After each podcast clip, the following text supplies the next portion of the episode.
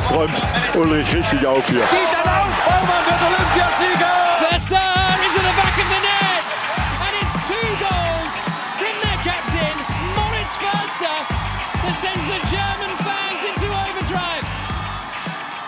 Ja, herzlich willkommen zu Mo Sports, der allerersten Aufnahme vom neuen Sportpodcast hier bei OMR. Und ich freue mich wahnsinnig, dass ich äh, einen ganz hochkarätigen Gast heute zu dem allerersten Versuch äh, eingeladen konnte und dass er auch Ja gesagt hat.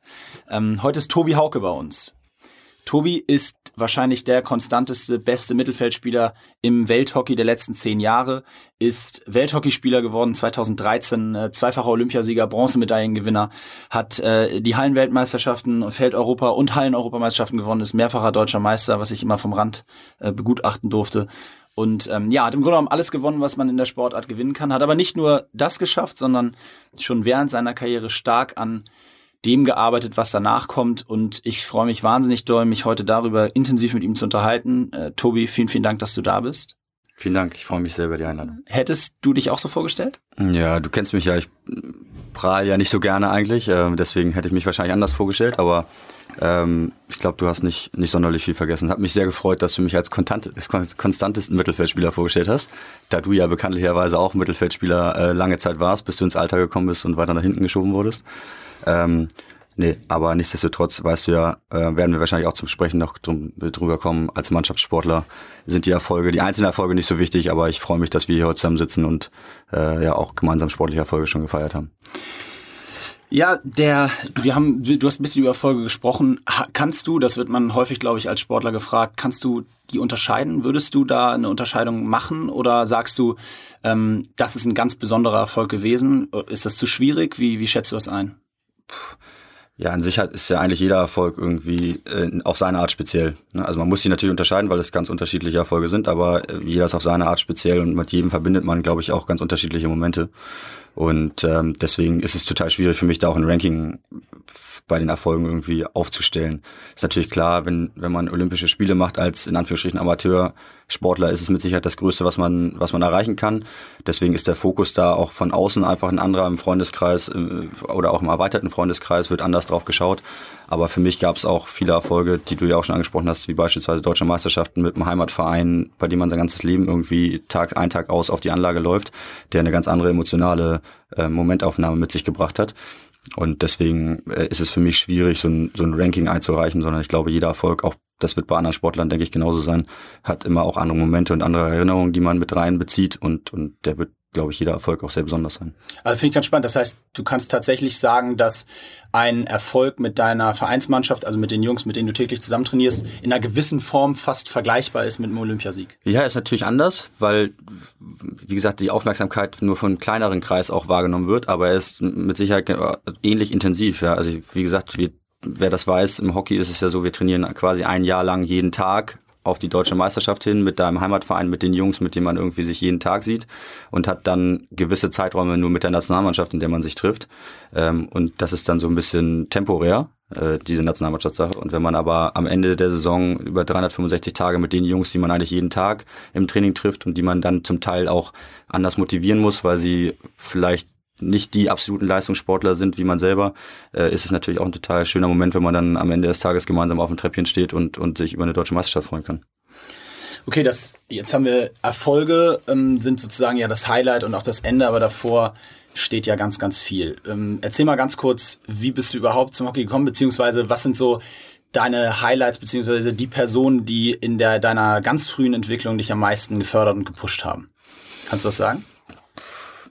Ja, also ich bin erstmal durch meine Familie zum Sport gekommen. Also ich habe zwei ältere Schwestern, eine jüngere Schwester. Meine beiden älteren Schwestern haben Hockey gespielt, ähm, schon als ich noch nicht richtig laufen konnte.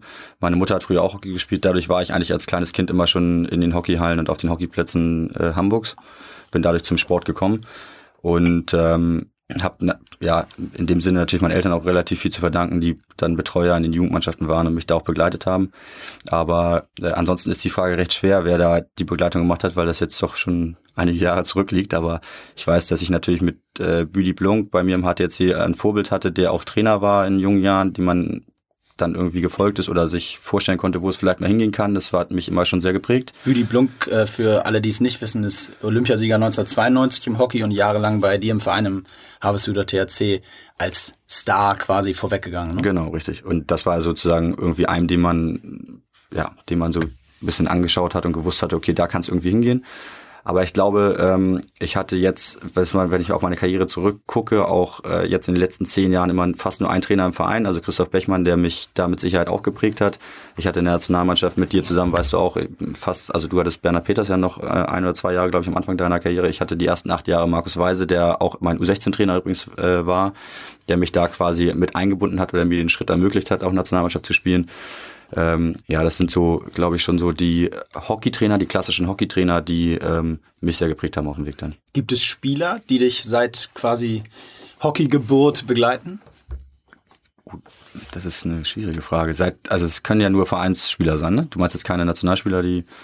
Also mich, ja, ich habe ähm, also Paul Pongs spielt bei mir im Verein, der immer im HTC gespielt hat, der ist aber nicht mein Jahrgang, also etwas später gekommen.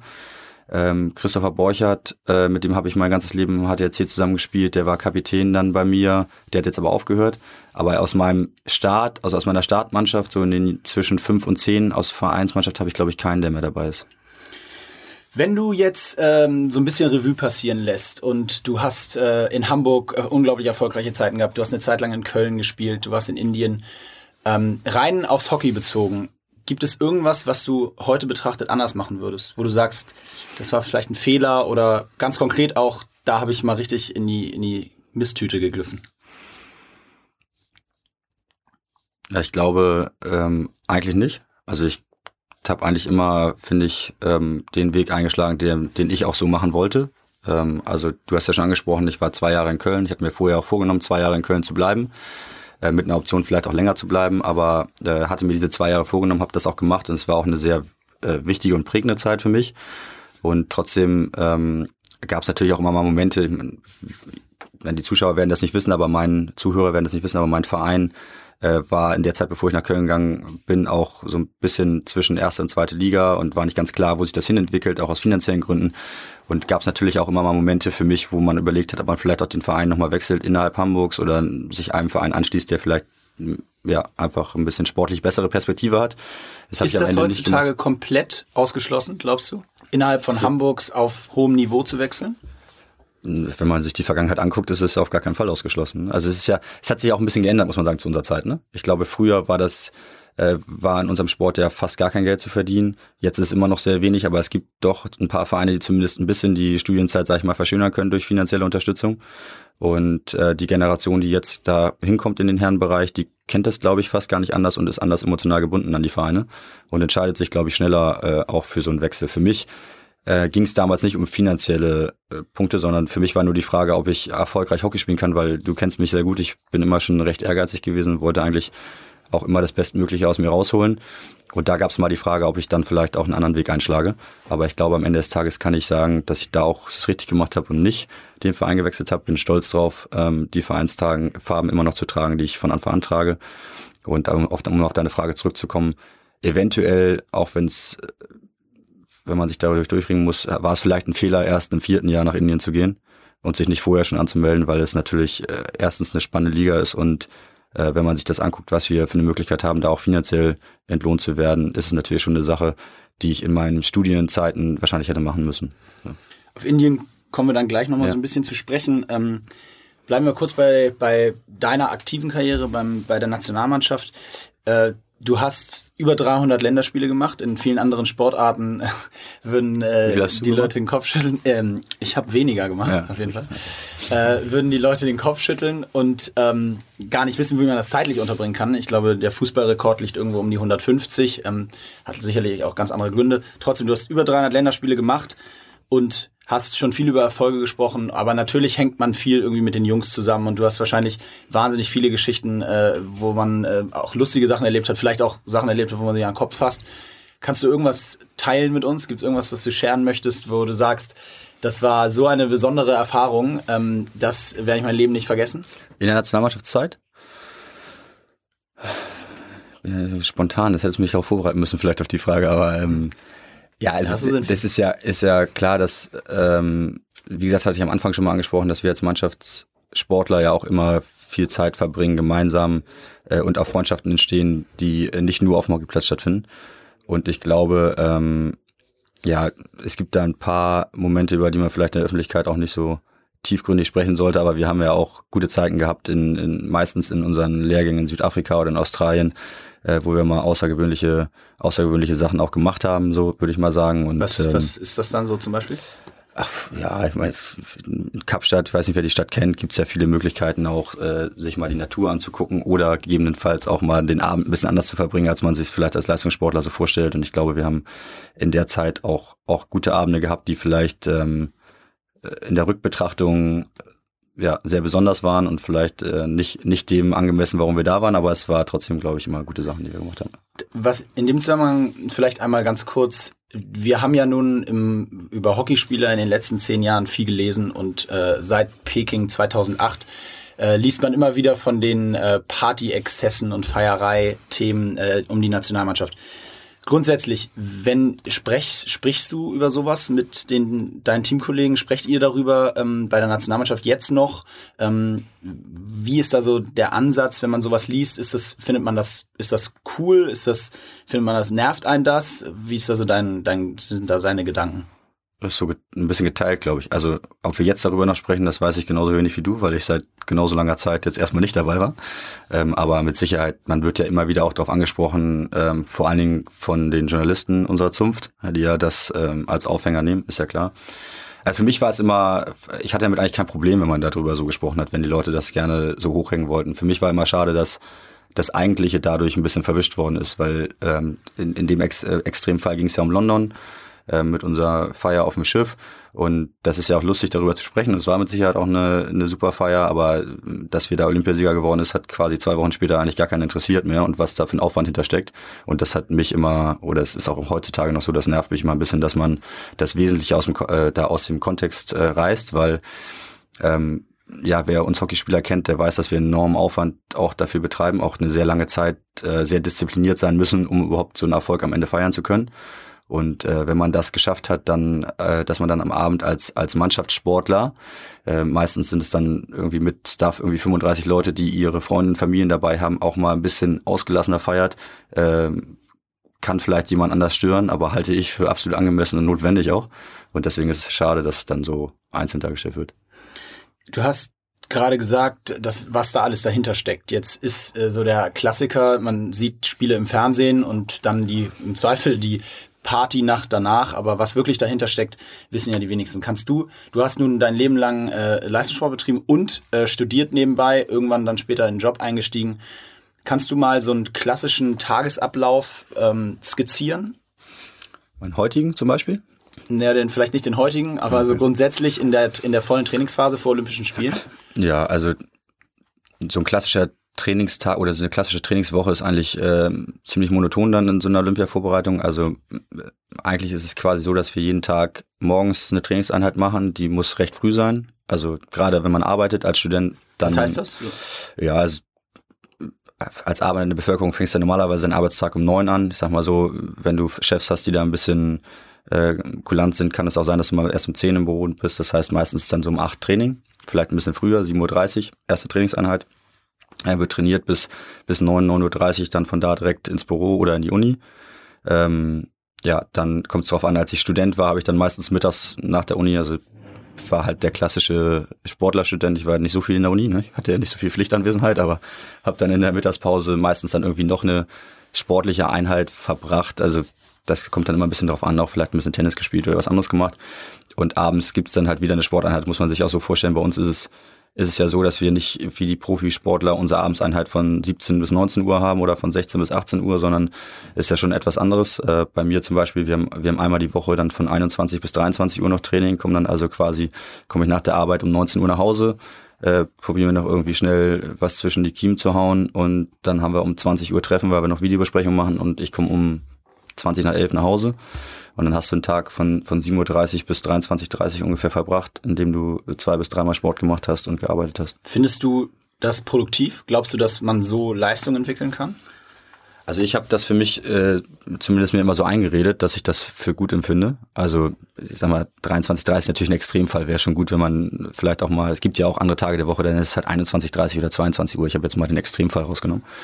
Aber für mich, äh, ich habe das mir immer so eingeredet, dass es gut ist für mich, weil ähm, ich glaube, dass man ja, dass einige Sportler, und dazu zähle ich mich auch, dass äh, das wichtig ist, dass man auch Disziplin sich selbst beibringt und auch erlernt, um das auch auf dem Platz äh, mit einbringen zu können oder auch in eine Mannschaft mit einbringen zu können. Und ich glaube, durch diesen Tagesablauf, der mich immer wieder dazu auch ähm, gezwungen hat, diszipliniert und organisiert zu sein, hat sich das, glaube ich, nicht unbedingt negativ auf meine sportliche Leistung ausgeprägt. Aber ich glaube, da gibt es auch unterschiedliche Charaktere, da ist jeder ein bisschen anders. Mhm. Aber für mich war es, glaube ich, nicht ähm, leistungsmindernd. Also ich glaube, wenn ich jetzt ähm, der klassische Langzeitstudent gewesen wäre bis Mitte 30 und viel FIFA 17 Profi gewesen wäre, vielleicht in der ersten Liga online spielen würde, FIFA, äh, wäre ich eventuell nicht ganz so diszipliniert und organisiert, wie ich jetzt bin. Und das hätte vielleicht auch in meinem Sportlichen ein bisschen dazu geführt, dass die Stärken, die ich da auch mit irgendwie an den Tag bringe, nicht, nicht so ausgeprägt gewesen wären. Jetzt hast du ähm, viel über Disziplin erzählt und wie wichtig das auch für, für die Entwicklung einer sportlichen Karriere ist. Du bist 2013 zum, zum besten Hockeyspieler der Welt gewählt worden von, von den anderen Sportlern, den anderen Athleten, den anderen Hockeyspielern und Coaches. Ähm, du hast Mannschaften geführt, du kennst dich damit aus, wie es, was, was man braucht, um letztendlich auch Teams zum Erfolg zu bringen. Wenn das dann soweit ist, wie lange kannst du sowas genießen? Wie lange kannst du tatsächlich von einem Erfolg zehren, bis du Thema Disziplin, bis du wieder in den Alltag kommst und wieder schon dich aufs nächste vorbereitest? Gute Frage. Also ist leider zu kurz, glaube ich, meistens. Geht an euch, Jungs. Ja, ja das ist äh, echt schwierig, weil äh, das liegt ja auch irgendwie an unserem Kalender, an, sag ich mal, an unserem Sportkalender. In unserer Sportart ist es echt schwierig, das sozusagen, weil wir meistens einen sportlichen Erfolg, ist es ja egal, also man muss sich ja so vorstellen, dass wenn wir unsere deutsche Meisterschaft vorbei ist, also unser Vereinshockey das Vereinshockey-Jahr vorbei ist, geht es eigentlich direkt wieder zur Nationalmannschaft. Also in der Woche danach. Meistens ist es nur drei, vier Tage, bis es dann mit der Nationalmannschaft losgeht, manchmal eine Woche. Das heißt, dieser, diese komplette, das komplette Loslassen und Freuen und, und auch feiern und auch davon zehren, wie du es nennst, ist halt recht begrenzt, weil dann auch die heiße Phase der Nationalmannschaft losgeht. versuchst du das dann manchmal bewusst? Also versuchst du, ich erinnere eine Situation, da äh, bist du in der Halle deutscher Meister geworden und noch am gleichen Abend äh, kamst du nach Wien zur ich glaub, ja, weil, Europameisterschaft. Weil wir vorher gesprochen haben und du gesagt hast, kein Problem, dass wir das machen, musste ich da abends anreisen. Das lassen wir mal so stehen. Auf jeden Fall äh, kamst du noch am gleichen Tag deutscher Meister geworden, abends ins Hotel zur ähm, Europameisterschaft damals. Ja. Ähm, da, da habe ich mich auch gefragt, ist das, was macht das mit einem? Weltmeisterschaft, weißt du? Zur Weltmeisterschaft ja. gekommen. Was macht das mit einem? Ist das, ist das, äh, versucht man dann bewusst nochmal zwei Tage immer mal wieder sich so die Gedanken in den Kopf zu holen oder so diese Momente zurückzuholen? Ja, das ist schwierig. Also, Genießen ist da ja nicht richtig. Nee, also eigentlich ist es schon bewusst so, dass man gar nicht versucht, sich die Momente wieder reinzuholen, weil die nächste Aufgabe ja schon ansteht. Zumindest bei mir so. Ähm, heißt, in dem konkreten Fall sind wir deutscher Meister geworden und sind dann äh, nach Leipzig gefahren, glücklicherweise mit einem Großteil unserer Mannschaft. Also es war schade für den anderen Teil, aber wir hatten zumindest den Abend in Leipzig noch, wo wir mit einem Großteil unserer Mannschaft ähm, gemeinsam in Leipzig, den konnten wir da verbringen, etwas ausgelassener. Und danach ist es halt einfach so, das war bei mir irgendwie immer so, das ist auch ein bisschen schade, glaube ich, aber äh, stand halt die nächste Herausforderung an. Ne? Und ähm, irgendwie als Teil eines Teams, die ein großes Ziel vor Augen haben, in dem Fall Hallenweltmeister zu werden. Ich hatte den Genuss schon vorher zweimal, glücklicherweise, mit dir gemeinsam. Aber für andere ist das äh, nicht so gewesen. Wusste ich auch, was für ein was für eine Verantwortung auch da drin steckt in der Aufgabe, da auch den Weltmeistertitel zu holen. Und am Ende habe ich mich davor auch committed zu, zu sagen, ich will die Weltmeisterschaft spielen und ich auch in dem Fall, wenn wir deutscher Meister werden, bin ich an dem Abend da. Und dann ist es bei mir so, dass ich probiere, das auszublenden und erst danach wieder aufleben zu lassen. Also meistens, ich, in dem Fall, das ist ja ein sehr extremer Fall, ne, dass man an dem Abend, das ist nur einmal in meiner Karriere passiert, aber in dem Fall hatte ich eigentlich vor, dann Weltmeisterschaft und Deutsche Meisterschaft an einem Abend gemeinsam zu feiern im HTC. Das ist leider ja, schief gegangen. Das ist leider schief gegangen, aber ähm, ja, es ist halt schwierig. Wie gesagt, es ist ähm, meistens ist es so, dass man, dass man wirklich nur ein, zwei Wochen Zeit hat, das wirklich so auszukosten und dann geht's wieder los. Ähm, aber ja, das ist dann auch, glaube ich, ein bisschen Lerneffekt und, und auch, auch wieder vom Charakter unterschiedlich, wie lange man das dann auch in, also beispielsweise Olympiasieg im Sommer, ist die Frage, wie, wie wichtig oder, oder wie wenig lässt man lässt man sich das dann als genießen, sag ich mal so, zu in der Bundesliga-Hinrunde, die bis Weihnachten geht? Wie wichtig ist dann in dieser Bundesliga-Hinrunde wirklich so total diszipliniert zu leben und, und äh, weiß nicht, gute Ernährung und gute Vorbereitung auf die Spiele zu haben? Oder wie wichtig ist vielleicht auch mal zu sagen, nach so einem intensiven Jahr mit der Vorbereitung, wo man 150 Tage mit der Nationalmannschaft hatte, ja, jetzt ist zwar Freitagabend und wir haben morgen Bundesligaspiel, aber ich habe trotzdem Bock, heute irgendwie nochmal mit den, mit den Jungs irgendwie was essen zu gehen und mal auch zu genießen, nochmal drüber zu sprechen und sonst sowas, was man vielleicht, sag ich mal, in einem nicht-olympischen Nachjahr vielleicht so nicht machen würde. Mhm. Und schaust du dir deine größten Highlights äh, oder schaust du dir ab allgemein Highlights gerne im Nachhinein noch mal an? Und wenn ja, was sind so die, keine Ahnung, zwei, drei Spiele deiner Karriere, die du immer, vielleicht sogar dir immer wieder mal anguckst oder die du dir am häufigsten nochmal angeguckt hast im Nachhinein? Also ist ja erstmal in, in unserer Linie schwierig, in unserem Spiel schwierig, sich die Highlights nochmal anzugucken. Wird jetzt besser, aber in der Vergangenheit gab es ja eigentlich nie irgendwie große Aufnahmen, die man sich angucken konnte. Ähm, außer von den großen Turnieren. Ja, aber ähm, an sich bin ich eigentlich einer, der sich gerne die Spiele nochmal anguckt, weil ich, äh, ich bin auch recht selbstkritisch und ähm, aber freue mich auch, wenn es mal ein gutes Spiel gab und das gucke ich mir dann auch gerne an, um so ein bisschen Selbstbewusstsein noch mit reinzunehmen. Aber es ist weniger geworden über die Jahre. Ne? Also ich am Anfang war es mir schon wichtig, auch nochmal ein paar Sachen zu sehen. Ich bin auch einer gewesen, der häufig beim Trainer mal vorbeigegangen ist und gefragt hat, ob er irgendwie seine Szenen nochmal kriegen kann für sich selber, äh, für zu Hause und, und einfach um es zu haben. Und ja, klar, also so Highlight-Spiele, ich, ich habe mir, ich habe die Olympischen Spiele 2008 und 2012 habe ich auf DVD zu Hause, die guckt man sich dann natürlich gerne schon mal an.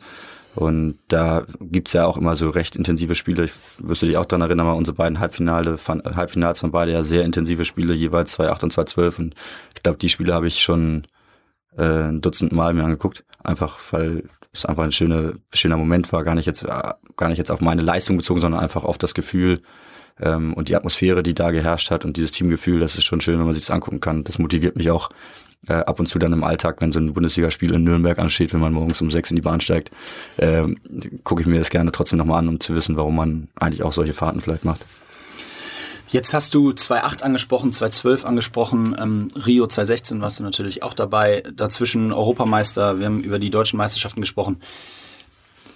Wenn man diese Erfolge hört und wenn man jetzt als Zuhörer sich nicht mit dem Hockeysport äh, generisch wahnsinnig gut auskennt, dann müsste man denken, der Hockeysport boomt. Die haben einen Erfolg nach dem anderen. Wie ist die Realität? Kannst du dazu ein bisschen was sagen? Wie, sind es gefühlt für dich gerade gute Zeiten im Hockey oder ähm, schätzt du das anders ein? Ja, ich glaube, es sind normale Zeiten. Leider. Also ähm, es ist einfach äh, so, dass, dass unser Sport eigentlich seitdem ich im Herrenbereich spiele immer immer so schwankt. Also es gibt mal einen Ausschlag, wo vielleicht irgendwie die Zuschauerrate ein bisschen höher wird. Aber an sich ist es einfach so, dass der Zuspruch äh, im Hockey und, und die Professionalität im Hockey leider Gottes ähm, auch durch viele Veränderungen bisher nicht geschafft hat. Aber warum ähm, nicht? Ja, das ist eine gute Frage. Ich meine, wir haben ja schon häufig drüber gesprochen, aber wir kriegen es ja nicht gebacken aus unterschiedlichen Gründen. Ähm, die Gesellschaft äh, von dem Sport auch irgendwie zu überzeugen, der dann alle vier Jahre mal super interessant ist bei Olympischen Spielen, wenn er im Fernsehen läuft.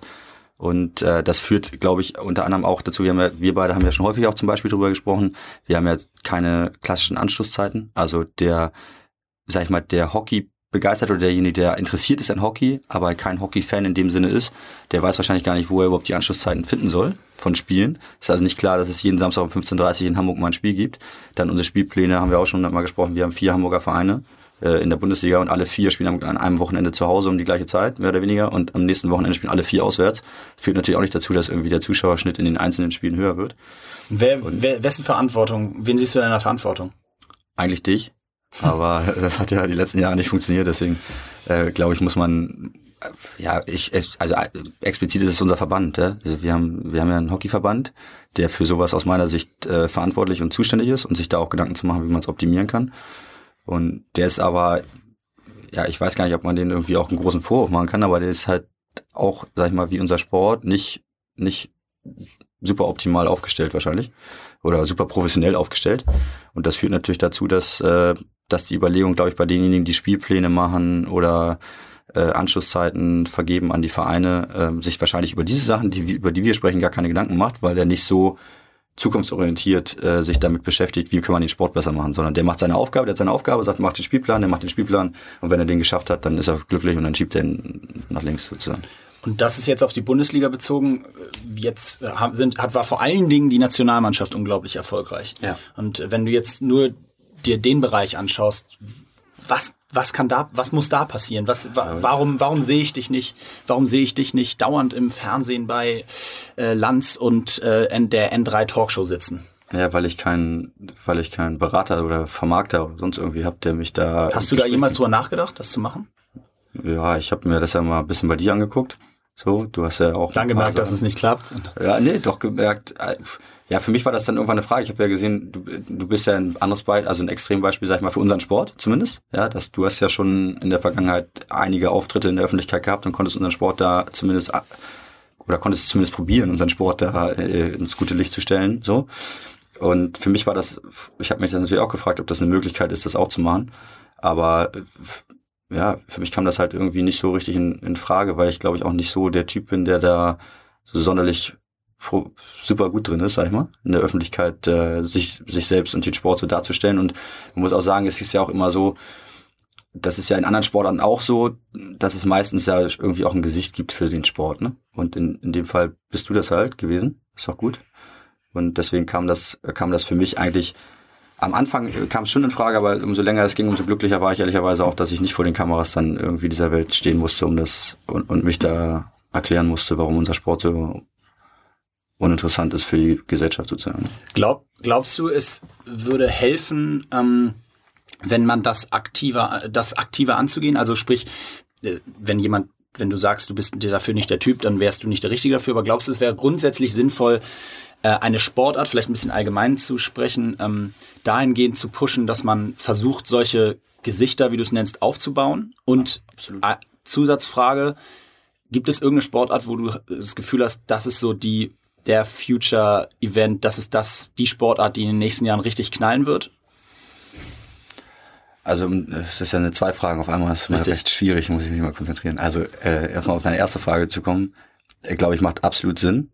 Also mit Gesichtern die Sport auch, den Sport auch zu verbinden und auch nochmal, möchte auch nochmal darauf hinweisen, dass ich nicht glaube, dass ich der Falsche dafür bin. Ich glaube nur, dass es in der Zeit, in der wir jetzt zum Beispiel zum aktiv waren, warst du das und das war auch gut so. Und ähm, da, ich, ich glaube, man braucht nicht unbedingt viel mehr als ein Gesicht, wenn es das Richtige ist so. Und ähm, ich glaube trotzdem, dass es auch ähm, in der Mannschaft, das darf man nicht unterschätzen, im Mannschaftssport auch recht schwierig ist, weil äh, auch wenn wir eine eingeschworene Haufen sind und nicht so professionell, gibt es trotzdem immer auch Eitelkeiten, glaube ich. Und ähm, wenn es jetzt ein Gesicht gibt, der überall seine Auftritte hat, dann gibt es mit Sicherheit auch immer, auch wenn darüber nicht gesprochen wird, Leute, die sich auch in der Situation oder an der Stelle sehen, dass sie das gerne machen wollen würden oder sich für berechtigt fühlen, das zu machen. Und das führt vielleicht auch immer irgendwie zu ein bisschen. Ähm, Hast du das Unmut? ganz konkret als, als jemals als Problem empfunden in der in den letzten fünf Jahren in der Nationalmannschaft? Nee, aber also ich, ich glaube schon, dass es jetzt zum Beispiel kurz vor Olympia gab es ja mal eine Phase, wo, wo so ein paar mehr Events waren. Ne? Ähm, glaube ich schon, dass es da äh, innerhalb der Nationalmannschaft den einen oder anderen gab, der auch gerne äh, sich da positioniert hätte oder da dabei gewesen wäre. Also sagen wir zum Beispiel, bei mir gab es nie das Problem, außer einmal. Ich wäre gerne zum Beispiel im Sportstudio auch dabei gewesen, wo du äh, mit Timur warst.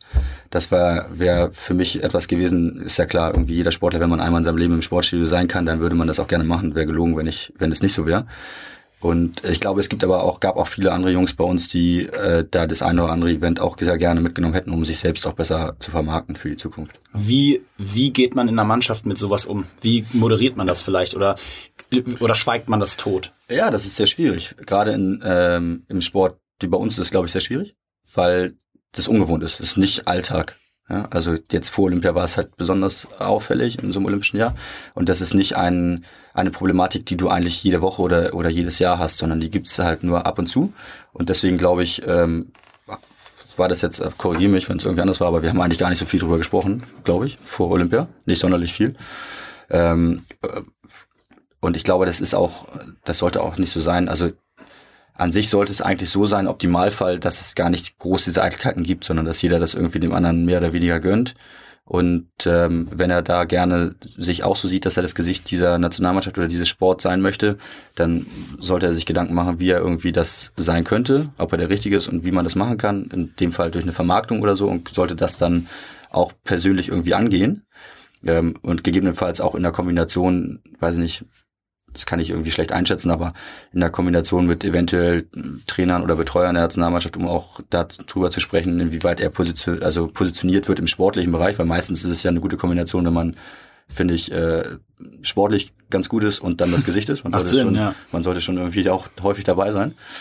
Ja, und aus der Kombination heraus, glaube ich, ist es bei uns recht schwierig. Aber wie gesagt, habe ich ja gesagt, in, in deinem Fall da gab es ja, glaube ich, nie große Diskussionen. Aber ähm, gab ja auch den einen oder anderen, der ein bisschen häufiger, sag ich mal, aufgetreten ist vor Olympia. Und ich glaube, da gab es den einen oder anderen, der gerne auch diese Position eingenommen hätte. Gehen wir so ein bisschen von deiner aktiven Karriere, Karriere weg und beschäftigen uns mit deiner Zweitkarriere oder der Karriere nach der Karriere, wie man so gerne sagt, wobei das bei dir ja eigentlich eher die Karriere während der Karriere ist. Ähm, für die, die es nicht wissen, du bist seit äh, einigen Jahren, wie vielen jetzt? Drei, vier. vier. Seit vier Jahren beim HSV. Ähm, ja, aktiv, möchte ich mal so sagen. Du kannst dazu gleich ein bisschen mehr sagen. Ähm, hast da eine ganz spannende Rolle angenommen, vor vier Jahren angefangen, äh, glaube ich, als Assistent in der Presseabteilung und inzwischen, das kannst du gleich selbst erklären, ähm, sehr nah an der Mannschaft dran. Zunächst mal vielleicht auch, was war deine Motivation, dich von als Sportler, als ja, Superstar deiner Sportart sozusagen einer anderen Sportart anzuschließen und ähm, dann vielleicht auch noch mal ein bisschen konkreter für alle, die es nicht wissen, was ist jetzt so dein Aufgabenbereich? Ja, also erstmal die, die Motivation, ähm, die Motivation, ja, wer mich kennt, ist eigentlich, habe ich immer mit dem Sport, sehr mit dem Sport beschäftigt. Nicht nur mit meinem Sport, sondern eigentlich mit fast allen Sportarten und ähm, hatte deswegen schon früh so den Wunsch eigentlich später hauptberuflich auch mit Leistungssport irgendwie zu tun zu haben. In welcher Form auch immer, wusste ich nicht, aber zumindest mit Leistungssport.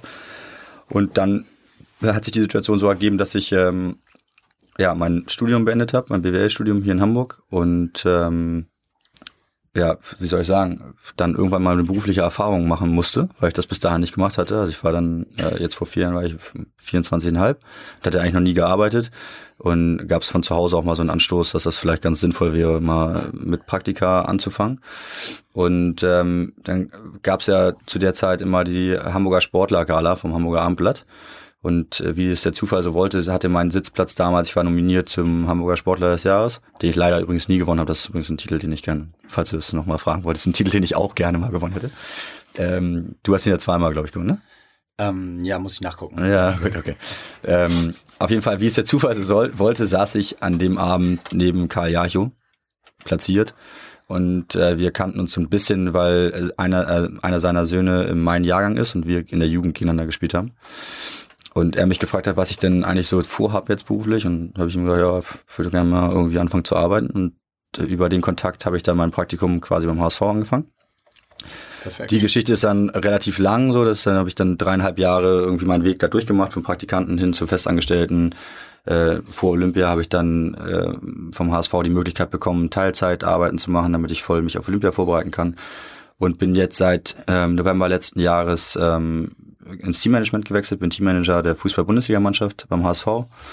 Und ähm, ja, der Aufgabenbereich äh, ist recht weit gefasst, um, um das äh, mal so kurz wie möglich zu fassen. Es ist ähm, eine Kombination aus, aus dem klassischen Betreuer, also Reiseorganisation für die Mannschaft und, und alles, was dazugehört, Trainingslager, Vorbereitung. Ähm, das ist der eine Aufgabenbereich. Ein anderer Aufgabenbereich ist ähm, der wahrscheinlich wesentlich spannendere, ähm, ist die Erfahrung aus meiner sportlichen Karriere, aus unserer sportlichen Karriere, ähm, aus anderen Sportarten mit einfließen zu lassen in persönlichen Gesprächen mit der Mannschaft, aber vor allen Dingen auch mit Trainer und Sportdirektor, wie man vielleicht ähm, den Ablauf rund um diese professionelle Fußballmannschaft in einigen Punkten noch optimieren kann, um vielleicht und leistungsfähiger zu sein. Was kannst du da konkret aus dem Hockeybereich mitnehmen? Oder was, was erzählst du den Jungs beim Fußball konkret, was wir beim Hockey, du beim Hockey besser machst oder anders machst und worüber sie mal nachdenken sollten. Und wieder eine zweite Frage, äh, hören die sich das an? Also die zweite Frage kann ich erstmal mit Ja beantworten. Äh, die hören sich das an. Was sie damit machen, ist dann immer eine andere Sache. Ähm, aber es fühlt sich zumindest so an, das kann ich natürlich nicht nicht explizit sagen, aber es fühlt sich zumindest an, dass viele auch Interesse haben an den Informationen oder den Tipps, die man ihnen, die ich ihnen in diesem Fall mit auf den Weg geben kann. Und ansonsten ist es äh, recht schwierig zu erklären, weil das, ähm, ich mache mir da jetzt auch nicht groß Gedanken, ehrlicherweise. Ich skizziere jetzt zu Hause nicht irgendwelche Pläne, die ich den Jungs irgendwie mit auf, auf den Weg gebe, sondern es sind eigentlich mehr in so äh, recht kurzen Vier-Augen-Gesprächen, Smalltalk, ähm, geht es da mehr um Erfahrungen, die ich einfach gemacht habe in Spielvorbereitungen, in Trainingsphasen, in, in Spielnachbereitungen, in ähm, ja, Wochenplanung für einen selbst, wie man sich am besten irgendwie auf das Spiel vorbereiten kann, weil man darf nicht vergessen, für die Fußballer, es sind zwar gut bezahlte Profis, aber es sind doch alles irgendwie Sportler, die unter enormem Druck stehen jedes Mal wieder und das merkt man auch, wenn man mit ihnen zusammenarbeitet, dass sie sich selbst auch sehr unter Druck setzen Woran äh, merkst vor, du das? vor jedem Spiel. Ja, durch auch Gespräche auch unter anderem. Ne? Also die Jungs wissen schon, oder die Jungs gehen zum Teil auch schon in ein Spiel rein und setzen sich enorm unter Druck und wissen, okay, es geht, geht da in erster Linie nicht nur um mich persönlich, sondern es geht um den Verein. Und in erster Linie geht es gerade beim HSV um sehr viele Fans, die dahinter stehen. Und im Fußballgeschäft ist es ja auch immer ein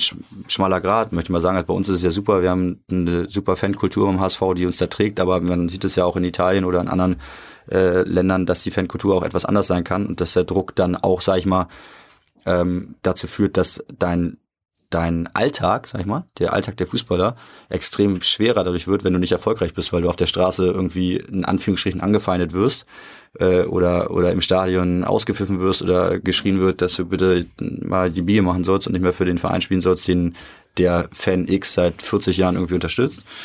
Und ähm, Wie kannst du die Jungs da oder was hast du Methoden, wie du die da unterstützt bei sowas? Oder machst du das überhaupt? Ist das Part of your job sozusagen? Ja, ich probiere das, ne? Also das ist jetzt nicht festgeschriebener Part auf, von meinem Job, aber ich probiere natürlich, es ist schwierig in so einem Fall, weil ich die Erfahrung nicht gemacht habe. Ich habe noch nie vor 60.000 Fans gespielt, die dich irgendwie auspfeifen, weil du scheiße spielst, so, sondern äh, ich habe halt andere Erfahrungen gemacht und ich probiere halt. Ganz kurz, sorry, aber was macht sowas mit, mit einem Spieler, wenn du danach in der Kabine stehst und der wurde von 60.000, wie du es gerade skizziert hast, ausgepfiffen?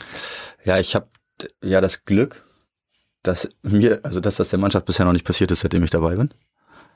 Also in München haben wir richtig auf die Mütze gekriegt mit 8-0, aber selbst da war, standen die Fans irgendwie hinter der Mannschaft, weil sie das wahrscheinlich gewohnt sind aus den letzten Jahren.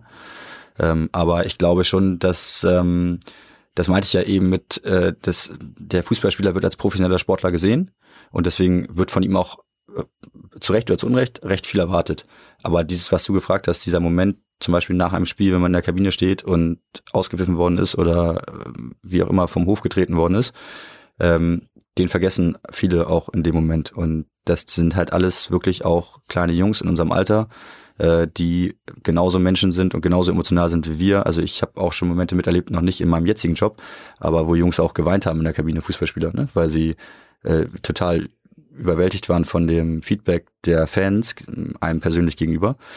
Und ähm, ja, wie gesagt, meine Aufgabe besteht eigentlich darin, ähm, meine recht, wie soll ich sagen, mein recht entspanntes Wesen den Jungs irgendwie mitzugeben und denen auch immer wieder zu, zu zeigen, warum sie es eigentlich machen und wie glücklich sie sich zum Beispiel auch schätzen können, dass, dass sie überhaupt da in ein Stadion mit 60.000 Leuten reinlaufen können und da ihre Leidenschaft ausüben können.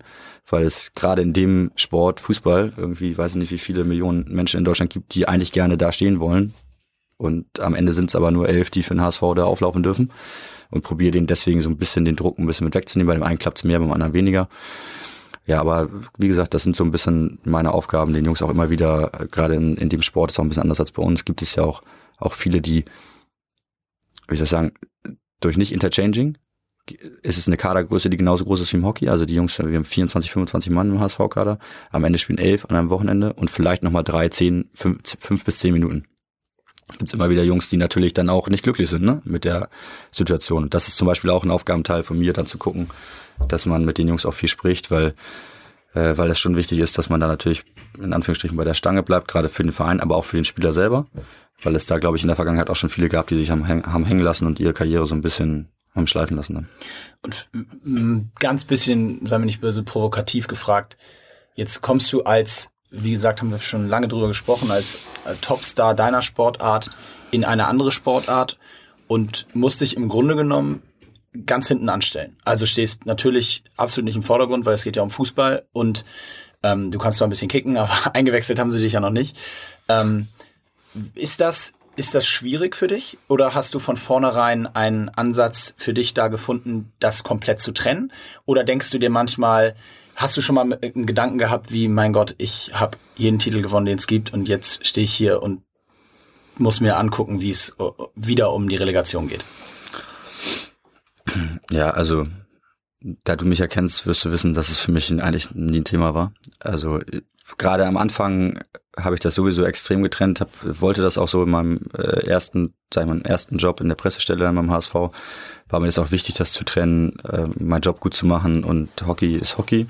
Jetzt in der engen Zusammenarbeit kannst du es natürlich irgendwie schwer trennen. Ne? Wenn ich jetzt äh, beispielsweise äh, am kommenden Wochenende äh, fahre ich mit der Hockeymannschaft zum Hockey-Bundesliga spielen, bin nicht bei der Fußball-Bundesliga-Mannschaft dabei, fragen dich die Jungs natürlich, wenn du es nicht trennst, äh, wenn du, da kannst du es halt nicht ganz trennen. Ne? Aber äh, Im Grundsatz habe ich ja eben schon auch ähm, probiert zu erklären, äh, dass ich, also dass dieses Fußballerleben viel mehr beinhaltet, als nur gegen den Ball zu treten. Also das Geld, was die Jungs verdienen, was man vielleicht auch gerne mal selbst verdienen wollen würde, wenn man die Zahlen liest und, und hört, was sie vielleicht da bekommen. Und ich weiß ja, kenne da vielleicht auch noch ein bisschen mehr Zahlen, als, als ihr das jetzt kennt.